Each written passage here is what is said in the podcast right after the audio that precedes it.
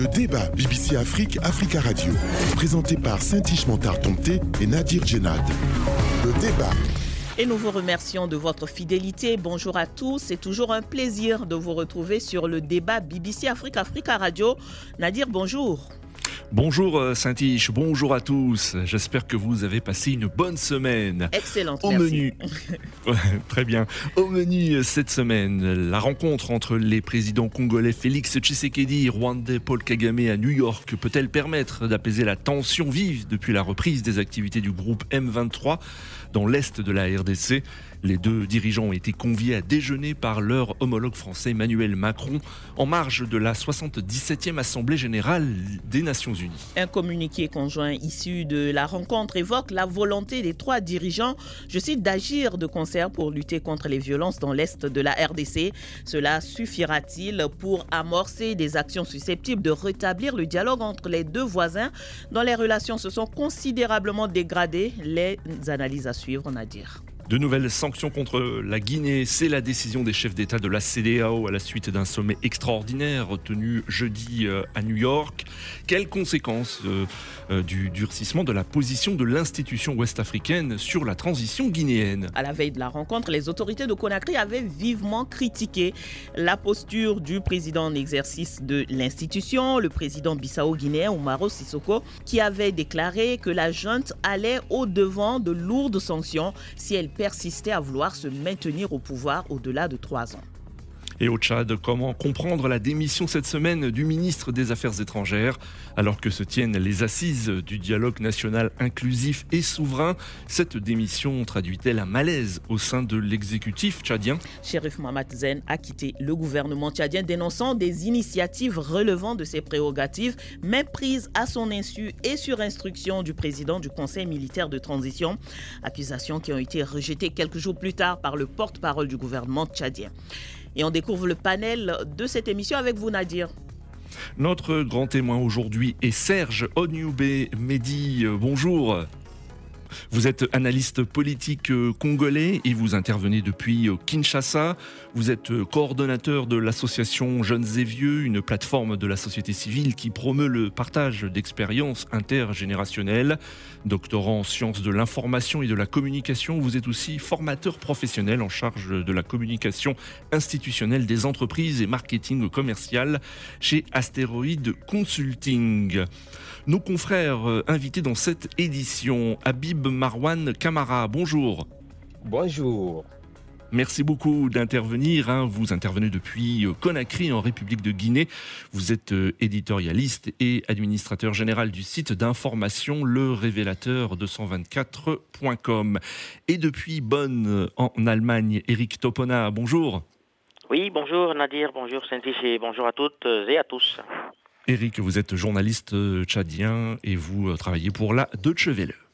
Et nous y allons pour le premier sujet, c'est la RDC et le Rwanda. Félix Tshisekedi n'aura pas obtenu la condamnation du Rwanda qu'il espérait à l'Assemblée générale des Nations unies. Devant ses homologues mardi soir, le président congolais avait accusé Kigali d'agression militaire directe et d'occupation dans l'est de son pays via également le soutien présumé du Rwanda au groupe rebelle M23, une accusation à laquelle Paul Kagame n'a pas directement répondu lors de sa prise de parole le lendemain. Le dirigeant rwandais a déclaré, je cite, Blâmer les autres ne résout pas les problèmes. Ces défis ne sont pas insurmontables et des solutions peuvent être trouvées. Et c'est dans ce contexte que les deux dirigeants ont été conviés par le président français à se parler autour d'un déjeuner. Emmanuel Macron qui s'est dit préoccupé par la situation dans l'Est de la RDC. Monsieur euh, Onyumbe Wedi, alors une rencontre avec Paul Kagame sous l'égide d'Emmanuel Macron, est-ce que c'est une victoire pour euh, Félix Tshisekedi? Euh, Est-ce que du point de vue congolais, cela veut dire que le président euh, Tshisekedi a réussi à attirer l'attention sur ce qu'il qualifie d'agression du Rwanda, à défaut d'obtenir peut-être une condamnation de la communauté internationale? Écoutez, la RDC, en tout cas, d'après ce qui a été mené déjà comme démarche, n'a jamais cherché à la compassion des autres pays ou de la communauté internationale. Sinon, c'est n'est même pas comprendre la démarche du président actuel, le président Félix Antoine Tshisekedi. Lui, sa démarche, c'est une démarche qui vise non seulement à dire que voici l'État qui nuit à la RDC et aussi à exiger la réparation des crimes, des guerres qui ont été commis. L'idée, ce n'est pas d'avoir la compassion des pays, comme quoi venez pleurer avec nous nos morts. Non. Certes, il y a ce besoin euh, intrinsèque à la vie à dire qu'il y a tort, il y a peine. Mais les discours du président à l'Assemblée euh, générale des Nations Unies, l'idée, ce n'était pas d'attiser une flamme africaine ou une flamme internationale sur la peine, non. Mais en même temps, une condamnation, une condamnation venant de, de la communauté internationale ou alors une condamnation plus directe de l'ONU euh, aurait joué en faveur de Félix Tshisekedi. Il semble dénoncer, mais ne pas être soutenu par cette communauté internationale. Mais Saintis, c'est justement ça l'ironie du sort. Cette même communauté internationale a des, comme qui dirait, des, bras. On a des rapports qui, attestent de manière claire et évidente que le Rwanda a participé à instrumentaliser euh, les rébellions à, l'est de la République démocratique du Congo. Je parle ici pour les cas de M23. Il y a des preuves intangibles qui attestent que les Rwandais, les militaires rwandais sont arrivés sur les territoires congolais de la manière la plus sauvage. Alors aujourd'hui, ce qui est dit, ce n'est pas venez constater avec nous, c'est de porter haut cette réalité et ensuite exiger du Rwanda son retrait et bien entendu la réparation. La RDC n'est pas dans une position d'une quémandeuse de, de, de paix. Elle dit mmh. ici qu'il y a violation sur le plan international des crimes de guerre et de la territorialité. Et puis, il y a encore sur le plan humanitaire, véritablement, des crimes qui ont porté atteinte à la vie humaine. Que la communauté internationale le reconnaisse ou pas, eh ben, il y a aujourd'hui une réalité qui s'impose à tout le monde. Donc, selon vous, Félix Tshisekedi a, atteint, Félix Tshisekedi a atteint son objectif en allant à cette 77e Assemblée euh, des Nations Unies. Est-ce que c'était ça l'objectif? Ce n'est pas qu'un objectif atteint. Bien sûr, c'était hmm. aussi un des objectifs.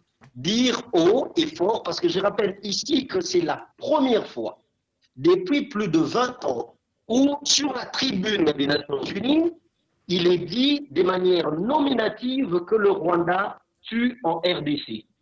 Mais la dit par le président Tshisekedi qui est une partie prenante dans, dans, ce conflit. Oui, Nadir euh, Serge le président, je parle bien du président Félix. Serge Onyube euh, euh pour revenir hein, sur, sur, les, médiations, hein, pour tenter de, résoudre ces tensions entre la République démocratique du Congo et le Rwanda. On sait qu'il y a déjà eu plusieurs médiations par le passé. Euh, il y a notamment euh, celle menée par la communauté de, l'Afrique de l'Est. Et ces médiations sont loin d'avoir apporté des résultats satisfaisants. Que pensez-vous de la médiation française et peut-elle apporter quelque chose d'après vous? Bon, écoutez, il n'y a pas d'état d'amis, il n'y a que les intérêts qui comptent. La France, on sait qu'historiquement, a une responsabilité sur euh, les génocides rwandais 1994-94. La France euh, a déjà fait son mea culpa. Aujourd'hui encore, il y a des réparations qui sont en cours. Nous espérons que c'est la France en termes de patrie moralement concernée par les débuts de ces invasions de la, territorialité congolaise qui intervient, mais on, personne n'est resté dupe on sait que la mm. France aussi a un intérêt en tant qu'État euh, de, de, montrer une sorte d'emprise. Qu'est-ce qui se passe sur mais, le mais quels sont ces intérêts selon vous? Quels sont ces intérêts?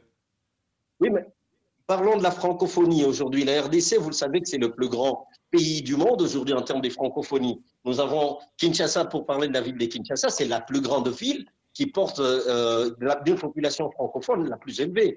Il y a les Jeux de la francophonie qui s'annoncent en 2023. Ça veut dire qu'aujourd'hui, la France doit s'assurer sa place. Notons aussi que le Rwanda est occupé à partir en Commonwealth, le Rwanda et, l'anglophone. Donc, du coup, c'est déjà un intérêt culturel pour la France de s'imposer comme un État ami à la RDC pour ne serait-ce faire ce qu'on appelle une sorte d'accompagnement psychologique. Et aussi, il y a un autre, une autre dimension qui est la dimension, comme je le disais, la dimension politique. N'oubliez pas que aujourd'hui, euh, le prétexte de venir en aide d'un État en, en, temps de guerre a comme euh, hmm. résultat des dividendes. Qu'est-ce qui, posons-nous la bonne question, Qu'est-ce qui va arriver aujourd'hui une fois la guerre avec le Rwanda ou imposée par le Rwanda finie? La France se pose cette question en termes de projection et la France est une sorte de, de, de, mère coupable pour le Rwanda. Il a, elle, elle estime aujourd'hui qu'en intervenant, non seulement en RDC, elle s'est créée une certaine sympathie euh, culturelle parce que la France, nous parlons français, nous sommes des cultures françaises, nous devons, euh, il serait bien heureux de constater que la France nous accompagne. Il y a une dimension culturelle euh, d'hégémonie qui s'impose et aussi le, la France qui a perdu le Mali, qui est occupé à perdre le Mali, le Mali Mmh. la France qui est presque occupée à perdre le Rwanda, voudrait également s'assurer d'avoir une certaine, un certain mot à dire euh, sur cette partie de, de, la République démocratique du Congo. Et Mm. plus loin, n'oubliez pas que le, la RDC, surtout à l'Est, c'est le, le, le, le, véritable guerre, nerf de la guerre avec euh, les énergies Alors, renouvelables, oui. avec euh, la voiture électrique et tout ce qui va avec. Donc il y a une Il y a des intérêts clairs, selon vous. Monsieur Ouedi, euh, pour la France de, de, de s'impliquer dans, dans cette guerre et dans cette médiation. Mais alors, pourquoi est-ce que le président Tshisekedi, euh, qu'on a entendu très virulent à la, à la tribune des, des Nations Unies, et, et a accepté euh, ce début de médiation, on va le dire comme ça, euh, ce début de médiation par la France. Quels sont les intérêts de la RDC à s'asseoir avec le Rwanda sous l'égide de la France? Mais aller plus loin, demander pourquoi la RDC, avant la France, a ouvert, a tendu sa main au Rwanda pour négocier. Ça veut dire qu'aujourd'hui, la RDC fait montre d'une volonté diplomatique de résoudre, de résorber cette crise qui n'a fait que trop durer. Alors aujourd'hui, que ce soit par la France ou l'Angola ou les pays africains d'à côté, N'oubliez pas que nous avons euh, pas mal d'accords, vous l'avez dit, il y a pas mal d'accords qui ont été signés, des négociations avec le Rwanda. La RDC n'a jamais fermé ses portes sur des pistes, des discussions diplomatiques qui puissent permettre à ce que nous trouvions des solutions. Et aujourd'hui, mmh. la France se présente comme une sorte de euh, bons offices. Au nom des bons offices, la France veut participer à ce débat. Nous nous disons, OK, mais la RDC reste un État autonome et souverain. Aussi longtemps que le Rwanda se comportera comme un État ennemi à la RDC, la RDC, ici, en tout cas le président de la République, Félix Antoine Tshisekedi, a été clair. Nous allons dire haut et fort que les Rwandais attaquent chez nous, mais il est souverain pour un peuple de défendre son territoire. Donc, que ce soit la France, l'Angleterre, l'Allemagne ou X, ou, les, ou, ou des pays d'à côté de la sous-région, la RDC, n'oubliez pas que le président Félix-Antoine Tshisekedi vient d'être président euh, de plusieurs, euh, deux fois de suite déjà, de, des institutions africaines en termes d'organisation, euh, l'Union africaine et tout ce qui va avec. Ça veut dire qu'aujourd'hui, l'approche, elle est une approche euh, à deux faces. Elle est diplomatique pour la RDC. Quel que soit le pays qui veut participer avec nous, nous restons ouverts en termes d'approche, mais Merci. aussi la RDC reste oui. claire en ce qui concerne la défense du territoire national. C'est la raison même Merci, pour Monsieur Ouedi. Alors, Monsieur Ouedi, on va écouter, euh, vous permettez, vous permettez, Monsieur Ouedi, oui. on, va, on va inviter nos confrères qui sont avec nous dans le débat avant de revenir à vous. Euh, Nadir, je propose qu'on écoute déjà Eric Topona.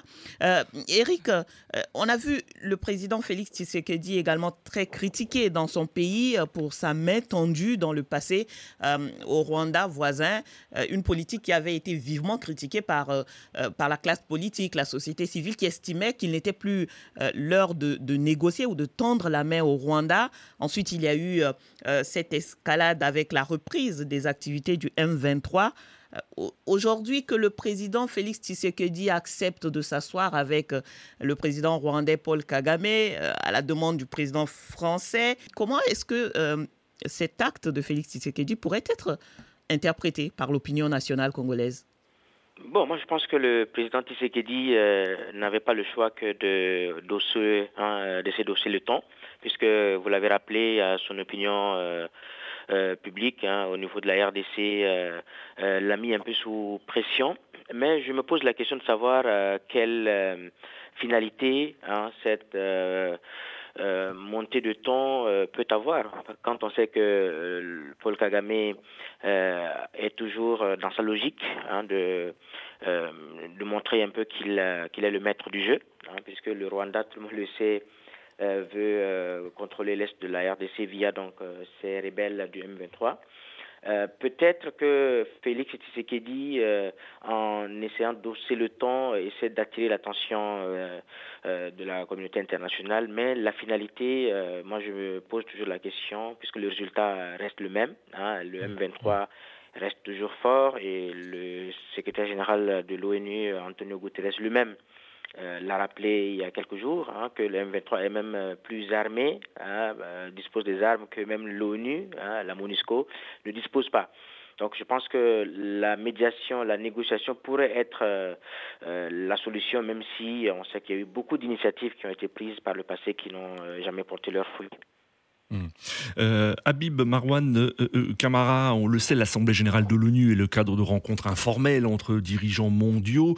Est-ce que vous ne craignez pas que cette rencontre entre les trois dirigeants, à savoir Paul Kagame, Félix Tshisekedi et Emmanuel Macron, ne débouche sur rien de concret et qu'il s'agit juste de déclarations de bonnes intentions, finalement? Oh, oui, euh, euh, alors en suivant un peu euh, les, différentes sorties qui ont résulté de cette rencontre entre ce trio, il y a quand même d'énormes inquiétudes qui commencent à naître entre les deux pays. il s'agit entre autres de de cette crainte de voir euh, cette, euh, cette énième rencontre se solder par un échec, parce que, comme l'ont rappelé tout à l'heure mes prédécesseurs, il y a eu dans le passé euh, d'énormes rencontres, notamment celui de, de Luanda, mais qui malheureusement souffrait d'application et qui souffrait de matérialisation sur le terrain. Mais maintenant, il faudra quand même voir la situation sur un autre angle. Aujourd'hui, avec l'arrivée de Félix Antoine Tshisekedi, on a pensé que cela pouvait euh, aboutir à une nouvelle redéfinition des relations diplomatiques entre le Rwanda et le Congo et la France aussi euh, qui décide d'apporter euh, une facilitation dans ce conflit. Je pense que euh, d'ailleurs cette sortie de Félix Tshisekedi au cours de cette 77e session des Nations Unies a un triple objectif. Premièrement, c'est d'aboutir à à une sympathie de la communauté internationale. Ensuite, mais on a, entendu, on a entendu le grand témoin qui dit que c'était pas ça l'objectif. Hein? Euh, attirer la sympathie, la compassion de la communauté internationale. Euh, selon notre grand témoin, ce n'était pas l'objectif euh, du président Tshisekedi. Non, mais attention, dans ces déclarations, vous avez vu combien de fois il a, il a essayé d'accabler le Rwanda avec le rapport même des Nations Unies, qui, ce rapport qui a été publié il y a de cela près de deux mois. Donc, je pense que cette communication à cette tribune officielle, c'est non seulement trouver un coupable désigné qui est le Rwanda, mais aussi c'est de mettre en lumière le rapport euh, de, de, des Nations Unies qui a été publié et ensuite, et finalement, c'est d'aboutir à des sanctions euh, et à des réparations euh, avec, avec le Rwanda. Mais ce qui est quand même mm. aujourd'hui intéressant dans, dans, ce rapport, c'est euh, la mêlée de la France dans cette situation. Vous savez que la France a des intérêts vis-à-vis euh, du Congo. Et aujourd'hui, le Congo, qui représente un enjeu majeur pour la communauté internationale, pourrait intéresser les Nations Unies. Et je pense que la médiation de la France ne devrait pas se limiter à seulement à la France. Elle, pouvait, elle doit quand même évoluer pour, pouvoir aboutir à ce que le président lui-même a demandé, à savoir le retrait des troupes du M23, mais aussi euh, le retour progressif Habib, euh, nous allons marquer... Oui, Habib, merci. Je m'excuse. On marque une pause et on revient juste après. Le débat BBC Afrique, Africa Radio, présenté par Saint-Ishmantar Tomté et Nadir Djenad. Le débat. Bienvenue à tous dans la seconde partie du débat BBC Afrique Africa Radio avec notre grand témoin aujourd'hui euh, Serge Onyumbe Wedi, analyste politique congolais, avec nos deux confrères Habib Marwan Kamara, éditorialiste et administrateur général du site d'information Le Révélateur 224.com. Il est en ligne de Conakry et Eric Topona, journaliste tchadien à la Deutsche Welle. Il intervient depuis Bonn en Allemagne. Retrouvez cette émission et toutes les autres en podcast sur euh, www.bbc afrique.com et www.africaradio.com et puis réagissez sur notre page Facebook, l'adresse facebook.com slash BBC Africa. Nadir, quelques minutes encore sur le sujet de la RDC avec vous. Euh, Serge Onyubé, euh, oui, dit alors à l'issue de cette rencontre euh, avec le président français Emmanuel Macron, les deux chefs d'État africains ont convenu d'agir de concert pour obtenir au plus vite le retrait des rebelles du M23 de la zone de Bunangana qu'ils ont conquise il y a trois mois. comment cela peut-il se faire, selon vous, dans, ce contexte de tension entre les, les deux États? Est-ce que vous, vous y croyez? Bon, déjà, moi, je crois, je crois pas à un conte de fées, je crois à une paix euh, retrouvée en termes de combat. L'approche, elle est de responsabilité. Euh, la RDC, les discours du président Félix-Antoine Tshisekedi n'étaient pas, et j'insiste là-dessus, comme pour solliciter une compassion de la communauté internationale, mais c'était d'afficher la posture d'un État agressé par rapport à une adversité qui n'était plus à cacher. Et aujourd'hui, je pense qu'on devrait prendre la RDC au sérieux par toute la communauté internationale et assumer des responsabilités. Parce que pour la RDC, appartenir à l'ONU, c'est aussi appartenir à un certain nombre d'engagements et d'idéaux euh, qui, parmi lesquels il y a la possibilité de dire haut que je suis agressé et d'avoir véritablement l'accompagnement de tous les États membres. Alors, Monsieur Wedi, vous n'avez pas vraiment répondu à la question de Nadir.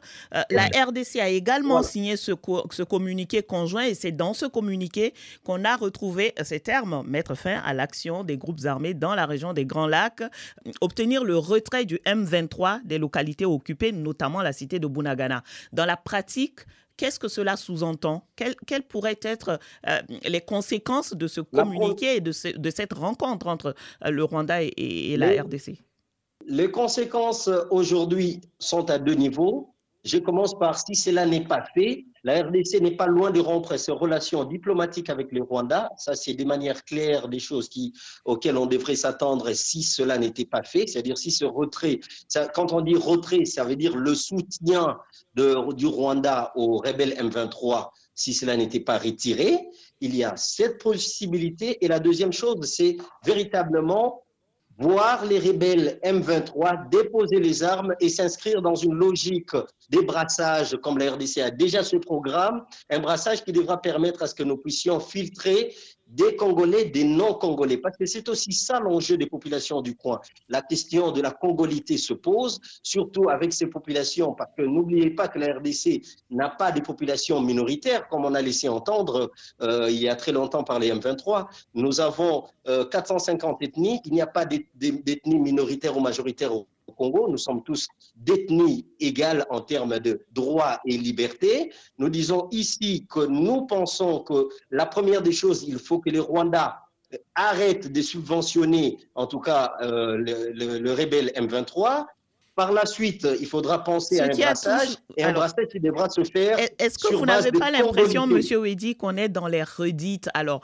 la RDC dit que le Rwanda soutient, le Rwanda dit qu'il ne soutient pas, il s'assied, il parle, il signe un communiqué conjoint.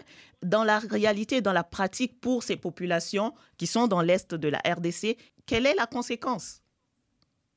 Non, mais n'allez pas dire que nous disons A et le Rwanda dit B. Non, nous disons mais c'est la réalité. Que la communauté. Madame, Madame, laissez-moi vous dire ici, Madame Saint-Tiche, laissez-moi vous dire que ce que la RDC dit ne sort pas de la tête de la RDC. C'est une évidence qui est constatée sur terrain. Le tort, c'est de ne pas hmm. dire, euh, prendre la cause de la RDC. Et nous disons au détriment malheureusement aujourd'hui des populations qui sont victimes euh, de ces exactions euh, en RDC, à l'est de la RDC, nous disons que le Rwanda n'a plus intérêt de jouer à ce faux jeu. Parce que c'est ça le danger. le, Rwanda s'était inscrit dans un jeu de euh, je m'y cache, trouve-moi si tu le peux. Nous disons que maintenant que la RDC a dit oh, effort et les preuves sont là que le Rwanda est en RDC, au nom de la territorialité de la RDC, au nom de sa souveraineté, il n'y a pas à négocier la territorialité avec un quelconque État. Oui, parce que c'est vrai qu'on a beaucoup parlé hein, euh, de, de, de, de, la RDC hein, et du président Tshisekedi, mais selon vous, Eric euh, Topona, est-ce que Paul Kagame, dont on sait que les relations avec la France sont parfois euh, tendues, a besoin d'une médiation française et, qu'a-t-il, lui, à y gagner, selon vous, dans cette, dans cette tentative de médiation? Non, moi je pense que cette médiation est vouée à l'échec. Hein. Je l'ai rappelé tout à l'heure, il y en a eu déjà plusieurs. Euh, Paul Kagame, euh, dans sa posture de dirigeant, a juste accepté euh, cette facilitation, parce que c'est comme ça qu'il faut l'appeler. Moi, je pense que le président Macron veut faciliter les choses, hein, puisque les relations sont tendues entre Paul Kagame et Félix Tshisekedi. Mais je n'attends pas grand-chose hein, de cette médiation, parce que les enjeux sont énormes hein, dans ce qui se passe actuellement dans l'est de la RDC. Le M23 est soutenu, qu'on le veuille ou non, par le Rwanda d'autres euh, puissances sous-régionales. Et euh, grâce à cette présence du M23, le Rwanda essaie de bénéficier d'une façon ou d'une autre. Et donc, euh, le président Kagame a tout intérêt à ce que le statu quo demeure. Et donc, cette médiation ou cette facilitation française a pour objet juste d'essayer d'arrondir les angles, mais la finalité demeure très incertaine. Merci Eric Topona. On passe au second sujet. Le débat BBC Afrique, Africa Radio. Et notre sujet de la CDAO qui durcit le ton à l'égard de la Guinée. Les dirigeants des États ouest-africains ont décidé à l'issue d'une réunion à New York en marge de l'Assemblée générale de l'ONU d'infliger euh, un gel des avoirs financiers et une interdiction de voyager à des membres euh, du pouvoir à Conakry face, selon eux, je cite, à l'inflexibilité des militaires sur une date de retour des civils au pouvoir. Les dirigeants de la CDAO ont aussi décidé la suspension de toute assistance et transactions financières en faveur de la Guinée par les institutions financières de la CDAO. Selon un communiqué final de la réunion des euh, États membres, euh, les États membres vont rappeler pour consultation, par ailleurs, leurs ambassadeurs accrédités en Guinée. La CDAO donne un mois, un mois à partir du 22 septembre aux autorités guinéennes pour accepter un délai raisonnable et acceptable pour céder la place à des civils élus sous peine de sanctions plus sévères. Notons qu'avant cette rencontre à New York, le ton était aussi monté d'un cran entre les présidents en exercice de la CDAO, Umaro Sissoko Mbalo, et le pouvoir en place à Conakry. Alors, Habib Marwan Kamara, quelles conséquences selon vous de, ce durcissement de la position de l'institution ouest-africaine sur euh, la transition en Guinée? Euh, les décisions sont, les sanctions sont énormes, et même si euh, euh, les, les, impacts ne sont pas sur le coup immédiat. Ce qu'il faut reconnaître quand même, c'est qu'aujourd'hui, la gente la CDAO, il fallait dire, a été assez clémente, euh, assez indulgente et même euh, avait donné toute sa bienveillance euh, à, cette gente qui avait pris le pouvoir il y a de cela une année. Et la gente, à son tour, avait bénéficié de cette bienveillance de la CDAO, mais aussi avec le soutien de la communauté nationale et internationale, mais malheureusement qui n'arrive pas à définir clairement euh, son calendrier euh, pour euh, un retour rapide à l'ordre constitutionnel. Vous savez que depuis le 5 septembre dernier, donc la Guinée est en transition, mais une année après, le calendrier ou le tableau de bord n'affiche toujours pas le vert parce que aucun acte majeur n'est posé pour un retour rapide à l'ordre constitutionnel. Donc une année après, la CDAO était dans l'observation et avait même, elle avait même déployé sur le terrain un émissaire qui est euh, le président togolais euh, Boni Yahi, et qui a effectué deux visites euh, sur la Guinée. Et dans son rapport de mission, il a regretté qu'il y ait quand même des progrès insuffisants mm. par rapport à un retour rapide de l'ordre constitutionnel. Donc les sanctions qui sont tombées sont arrivées juste 24 heures après ce, ce passe d'armes entre le président de la commission de la CDAO, le Guinée, le Guinée le, Guinée, euh, le Bissau-Guinéen euh, avec euh, euh, le Premier ministre de la Guinée et le ministre secrétaire général de la présidence de la République. il y a eu ce ton discourtois et empreint de violence et en, même temps avec une surenchère qui ne dit pas son nom. Donc, euh, euh, hier, très malheureusement, ce qui était prévisible n'a pas été euh, échappé parce que la Guinée a écopé de lourdes sanctions, Alors, la Guinée, notamment l'interdiction de voyager pour les membres de la junte, mais aussi le gel des avoirs de la junte. Donc, c'est la junte qui est sanctionnée par le Habib, Habib, sur, sur cette, sanction, je pense celle qui va certainement toucher euh, le plus grand nombre de Guinéens, c'est-à-dire euh, la suspension de toute assistance et transactions financières en faveur de la Guinée par les institutions de la CDAO. Aujourd'hui, dans son état, dans le contexte actuel, la Guinée pourrait-elle s'en sortir si cette sanction, si cette mesure est appliquée à la lettre? Oui, oui, je, pense que euh, avec euh, notre économie qui est exsangue, la Guinée euh, éprouverait d'énormes difficultés à être résiliente vis-à-vis de ces sanctions de la CDAO. Vous savez que aujourd'hui la situation économique du pays est alarmante et il y a la cherté de vie qui, coiffe aujourd'hui quasiment toutes les bourses du, du, pays. Et vous avez vu, les, les, exaspérations qui commencent à monter, le temps qui commence à monter à l'intérieur du pays. Donc, à, à, s'ajouter, euh, à ajouter cela, cette sanction aussi euh, euh, qui touche directement aux populations, je pense que il serait très difficile pour la Guinée de tenir parce que mm. ce sont des sanctions progressives et on pourrait connaître quand même encore les pires si la mm. gente n'arrive pas à être coopérative avec la CDAO. Habib Marwan Kamara, il y a le, volet économique, mais il y a aussi le, volet euh, politique. Est-ce que ces sanctions vont au contraire renforcer l'image du colonel Mamadi Doumbouya auprès euh, d'une partie de son opinion publique et plus généralement des opinions publiques africaines hostiles à la CDAO non, pas du tout, pas du tout. Et aujourd'hui, euh, sur la question de la légitimité de la gente, il faut, il faut énormément la relativiser parce que euh, ce qui est évident aujourd'hui, euh, la légitimité du colonel Mamadi s'est érodée, ça s'est chuté complètement et même dans sa ville natale, à Kankan, les gens commencent quand même à, à s'interroger sur ses intentions. Et aujourd'hui, il suffit de faire un tour et d'observer les différents euh, sondages qui ont été euh, commandités dans le pays, vous vous rendrez compte que euh, la, légitimité ou la cote de popularité du colonel n'est pas un bon point. Très malheureusement, cela pourrait s'expliquer par ce flou qui caractérise aujourd'hui la conduite de la transition, son refus de, de, de, de, créer un cadre de dialogue à la demande de, des acteurs majeurs de la classe politique, parce que ce qui fait aussi la particularité de la transition en Guinée, nous avons une communauté essentiellement politique, contrairement à celle du Mali. Donc la Guinée aujourd'hui, les Guinéens se reconnaissent beaucoup plus euh, aux partis politiques, aux autorités qui nous gouvernent. Aujourd'hui, ce qui a amené euh, cette chute euh, assez vertigineuse de la de légitimité ou de la cote de popularité du colonel Mamadi Doumbouya. Donc, je pense que avec ces sanctions, ça ne fera que accentuer ce, désamour qui commence à naître entre les autorités de la transition et le peuple de Guinée. Peut-être que l'image aussi du colonel Doumbouya peut, peut, s'améliorer aussi sur le plan extérieur, pas seulement euh, euh, en Guinée.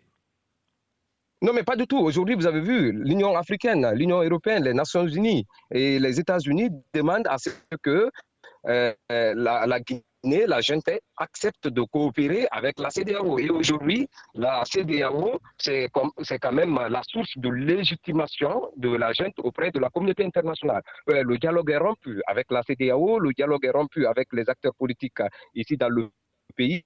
On connaît alors, la ligne se avec euh, l'arrivée de la junte, il y a eu des acteurs politiques non des moindres, y compris Célou Dalin, qui a pris son bâton de pèlerin et qui a battu campagne pour euh, Mamadi Doumbouya et le CNRP au bec de la CDAO, et qui a l'air plus de... Alors, désolé, Habib, la liaison se dégrade fortement. Euh, on va essayer de la rétablir avant de revenir à vous. En attendant, Nadir, je propose qu'on écoute notre grand témoin euh, sur cette actualité de la Guinée et ces nouvelles censures de la CDAO. Alors, Monsieur Onyombe Ouedi, notre confrère Habib Marwan, le dit clairement que ces nouvelles sanctions pourraient dégrader encore plus la situation et l'image euh, du colonel Mamadi Doumbouya euh, qui est au pouvoir actuellement. Euh, par contre, on a vu dans le cas du Mali, les sanctions de la CDAO avaient été critiquées par une certaine frange de la population, que ce soit à l'intérieur ou à l'extérieur du Mali. Est-ce que cela ne pourrait pas, comme Nadir l'a dit, profiter au colonel Mamadi Doumbouya, cette position peut-être de victime d'une institution ouest-africaine? Oui, mais euh, madame, justement, c'est ça le, jeu dans lequel le, chef de la junte voudrait plonger euh, ses compatriotes. Euh, c'est de dire que voilà, aujourd'hui, nous sommes victimes. C'est des mois dont on ne veut pas, c'est de la Guinée dont on ne veut pas au sein de la communauté économique de l'Afrique de l'Ouest. Nous avons nos droits et amener cette sorte de compassion un peu à la manière de, de de, Castro qui voudrait avoir une compassion de sa population.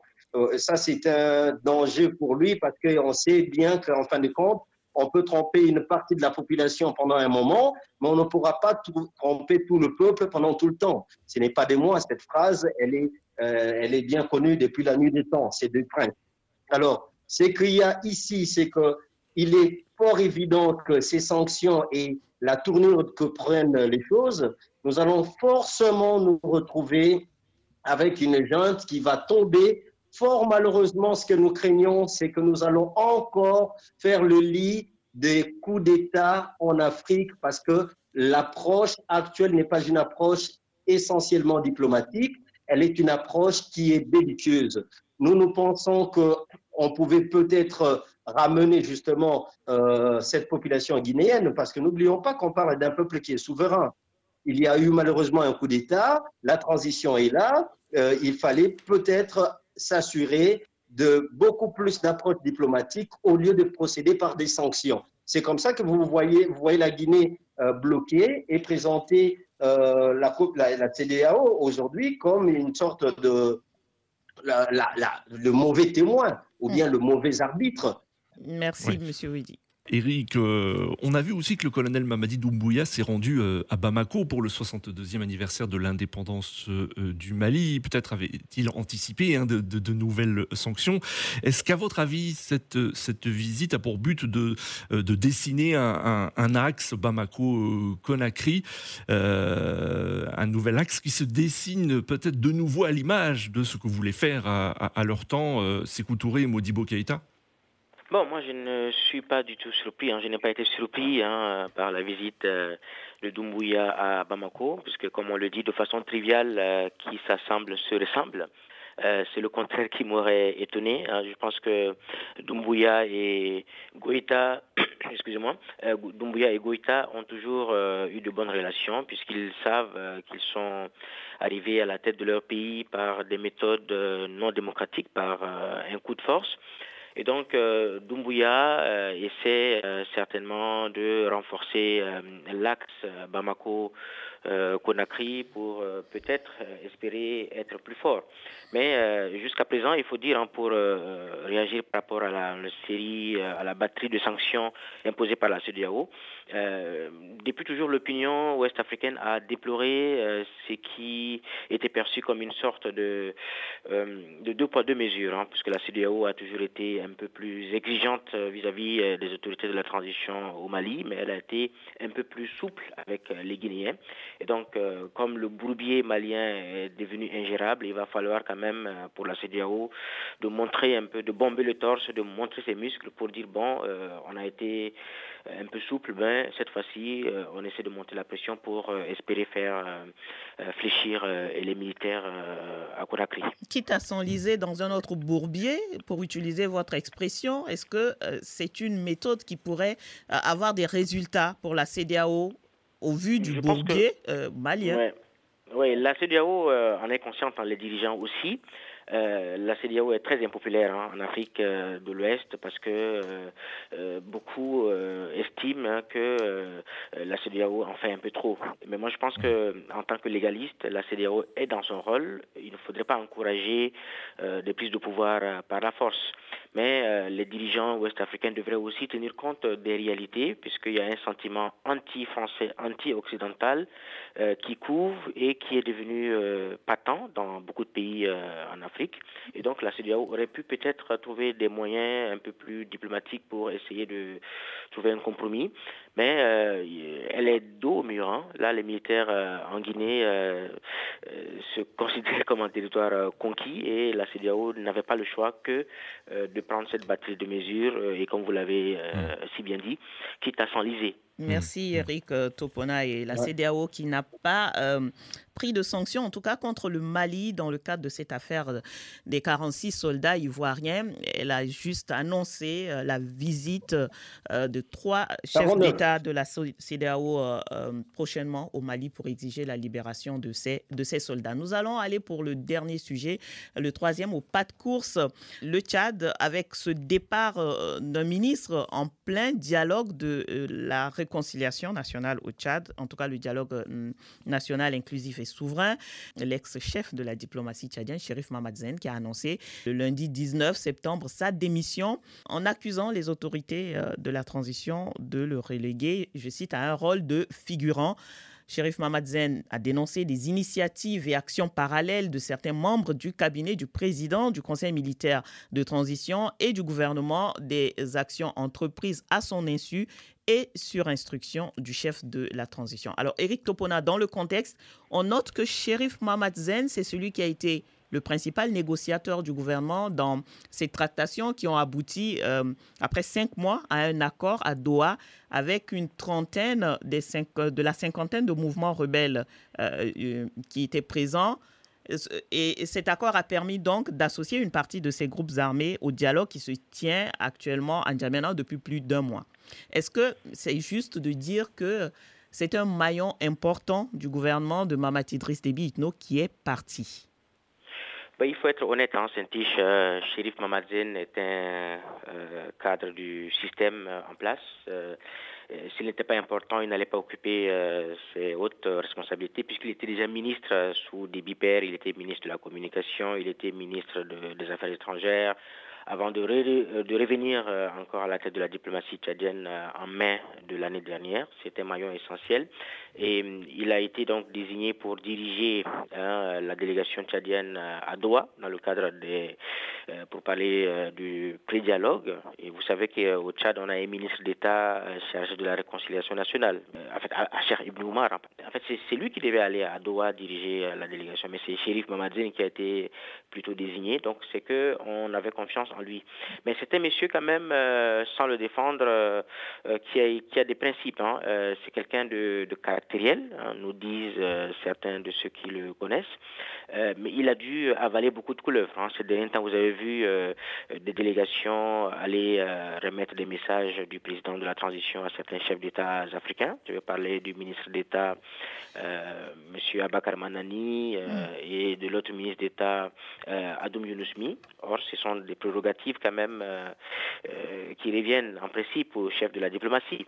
Hein, au Sénégal, je vois Aïssata Talsal dans pratiquement toutes les, euh, tous les déplacements de son président ou lorsque il faut aller défendre la position du Sénégal, c'est la chef de la diplomatie sénégalaise qui le fait. Donc, Monsieur Chérif Mamazine en avait marre hein, de, du fait qu'on empiétait un peu sur ses prérogatives.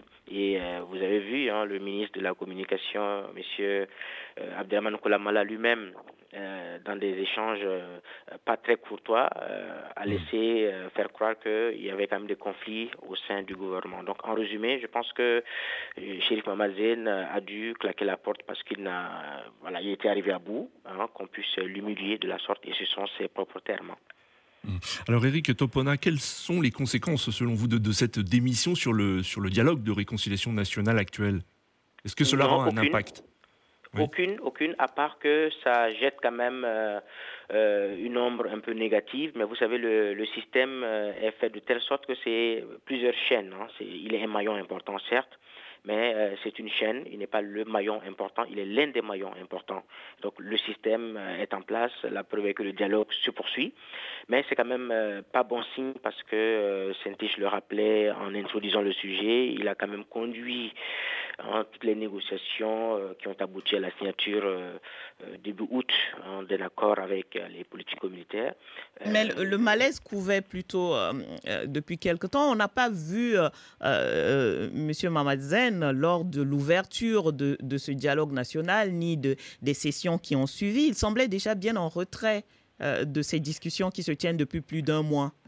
Hmm. Vous avez raison, puisque même euh, lorsqu'il était à Doha, le malaise couvait. Hein. Hmm. je suis journaliste, je suis euh, tenu de garder certaines informations parce que j'étais au courant. Hein. En fait, j'étais pas surpris. Hein. J'étais juste surpris que ça, ça durait un peu, hein, ce suspense. Hmm. Donc tout le monde savait que Mamad Zen euh, avait l'intention de démissionner hein, depuis, euh, depuis longtemps. Alors, euh, Marwan, Habib Marwan, dans la réponse du gouvernement tchadien à cette démission, le ministre de, de la communication, porte-parole du gouvernement, a estimé que les arguments de M. Sherif Mamadzen ne tenaient pas il a laissé entendre qu'il a plutôt laissé parler son ego. Euh, aujourd'hui, selon vous, ce gouvernement qui doit mener euh, à terme cette euh, transition tchadienne avec ce dialogue qui continue malgré les mécontentements, est-il handicapé ou pas? Marwan. Alors, nous avons perdu Marwan. On va prendre l'avis de notre grand témoin. Monsieur Onyombe Wedi, je suppose que vous suivez un peu cette actualité qui se passe au Tchad, en, Afrique, euh, en Afrique centrale. On parle de la démission de, de, l'ex-ministre des Affaires étrangères. Euh, et d'un autre côté, le dialogue qui se poursuit malgré les mécontentements et les départs. Comment vous, euh, vous voyez la fin de cette transition au Tchad? Bon, écoutez, madame, je pense que la situation du Tchad est très délicate euh, il faut rappeler les conditions euh, du décès d'Idriss de, Déby, le, feu président, le père de l'actuel. Euh, ça veut dire que tout le monde avait peur, une certaine peur. Il était important de calmer ses ardeurs et même ses ambitions. moi, aujourd'hui, j'inscris cette démission à l'heure du temps. Aujourd'hui, c'est sûr que l'ancien, celui qui est devenu aujourd'hui l'ancien ministre des Affaires étrangères, c'est juste donner les temps à ce que la tempête puisse passer pour sortir de ce bourbier.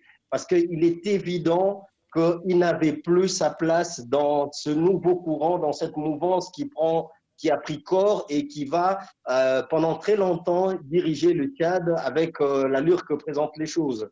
Moi, je pense qu'il était de son intérêt politique et humain de prendre des dispositions pour se mettre un peu à l'abri. Bon, maintenant, est-ce que demain, on ne s'attendrait pas à le voir comme candidat opposant euh, parce que les termes euh, qu'il a présentés dans sa lettre de démission sont clairs. Il s'est senti frustré et indexé et isolé. Est-ce que ça fait de lui un potentiel opposant? La bonne question, ce serait aussi, ça profiterait à qui? Je crois que si aujourd'hui euh, la jante, pendant cette transition, peut créer, entre guillemets, des opposants démocratiques, profiterait à l'actuel président, c'est-à-dire le fils Idriss, qui pourra compétitionner comme candidat à sa propre succession avec des candidats euh, opposants politiques qui seront presque vus de la manière la plus démocratique, mais ça, c'est déjà perdu d'avance. Hmm. Merci, Monsieur Wedi. Nadir. C'est l'heure d'écouter les messages des auditeurs sélectionnés par Didier Ladislas Lando de BBC Afrique. Réagissez et laissez-nous vos commentaires via notre compte Twitter, débat BBC Africa et sur notre page Facebook, facebook.com slash débat BBC Africa. Bonjour Saint-Tiche, bonjour Nadir, bonjour à tous. Voici quelques réactions d'internautes recueillies sur la page Facebook de l'émission.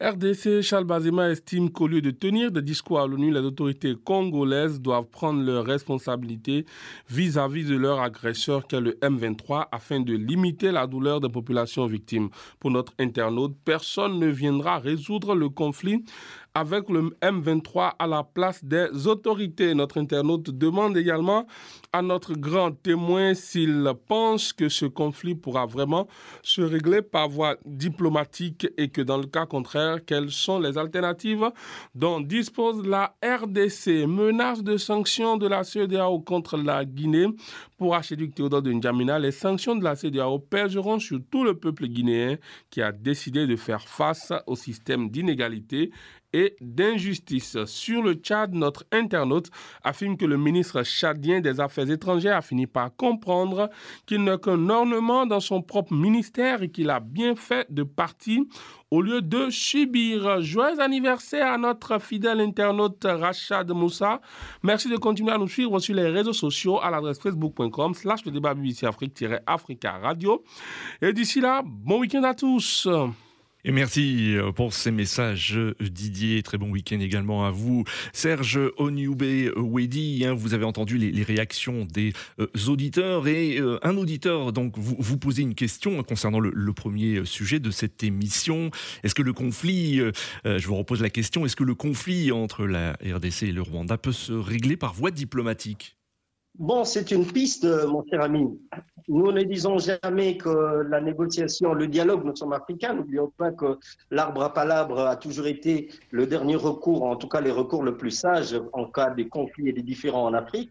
La position de la RDC est une position aujourd'hui responsable. Je rappelle à l'auditeur qui a posé la question que la RDC reste un État souverain. Nous ne dépendons pas du Rwanda ou de la communauté internationale. Nous avons les instruments et les droits pour défendre notre souveraineté. Et aujourd'hui, nous sommes en guerre. La RDC ne compte pas déclarer une guerre, nous sommes déjà en guerre. Certes, une guerre qui nous est imposée, mais nous sommes aussi au front. Nous aurons à trouver une solution, mais cela n'exclut en rien l'évidence, le pragmatisme. La RDC est en guerre contre le Rwanda. C'est la fin de cette émission. Nous étions en compagnie de Serge Onyube Wedi, analyste politique congolais, et vous interveniez depuis Kinshasa en RDC. Merci beaucoup. Merci euh, Didier Ladislas Lando pour la préparation de cette émission. Merci Abdou Diop pour la réalisation depuis Dakar. Vous pouvez réécouter cette émission en podcast sur nos sites respectifs euh, www.africaradio.com et www.bbcafrique.com. Rendez-vous la semaine prochaine pour une nouvelle édition du débat BBC Afrique Africa Radio. Au revoir Saint-Tiche et à la semaine prochaine. Au revoir Nadir.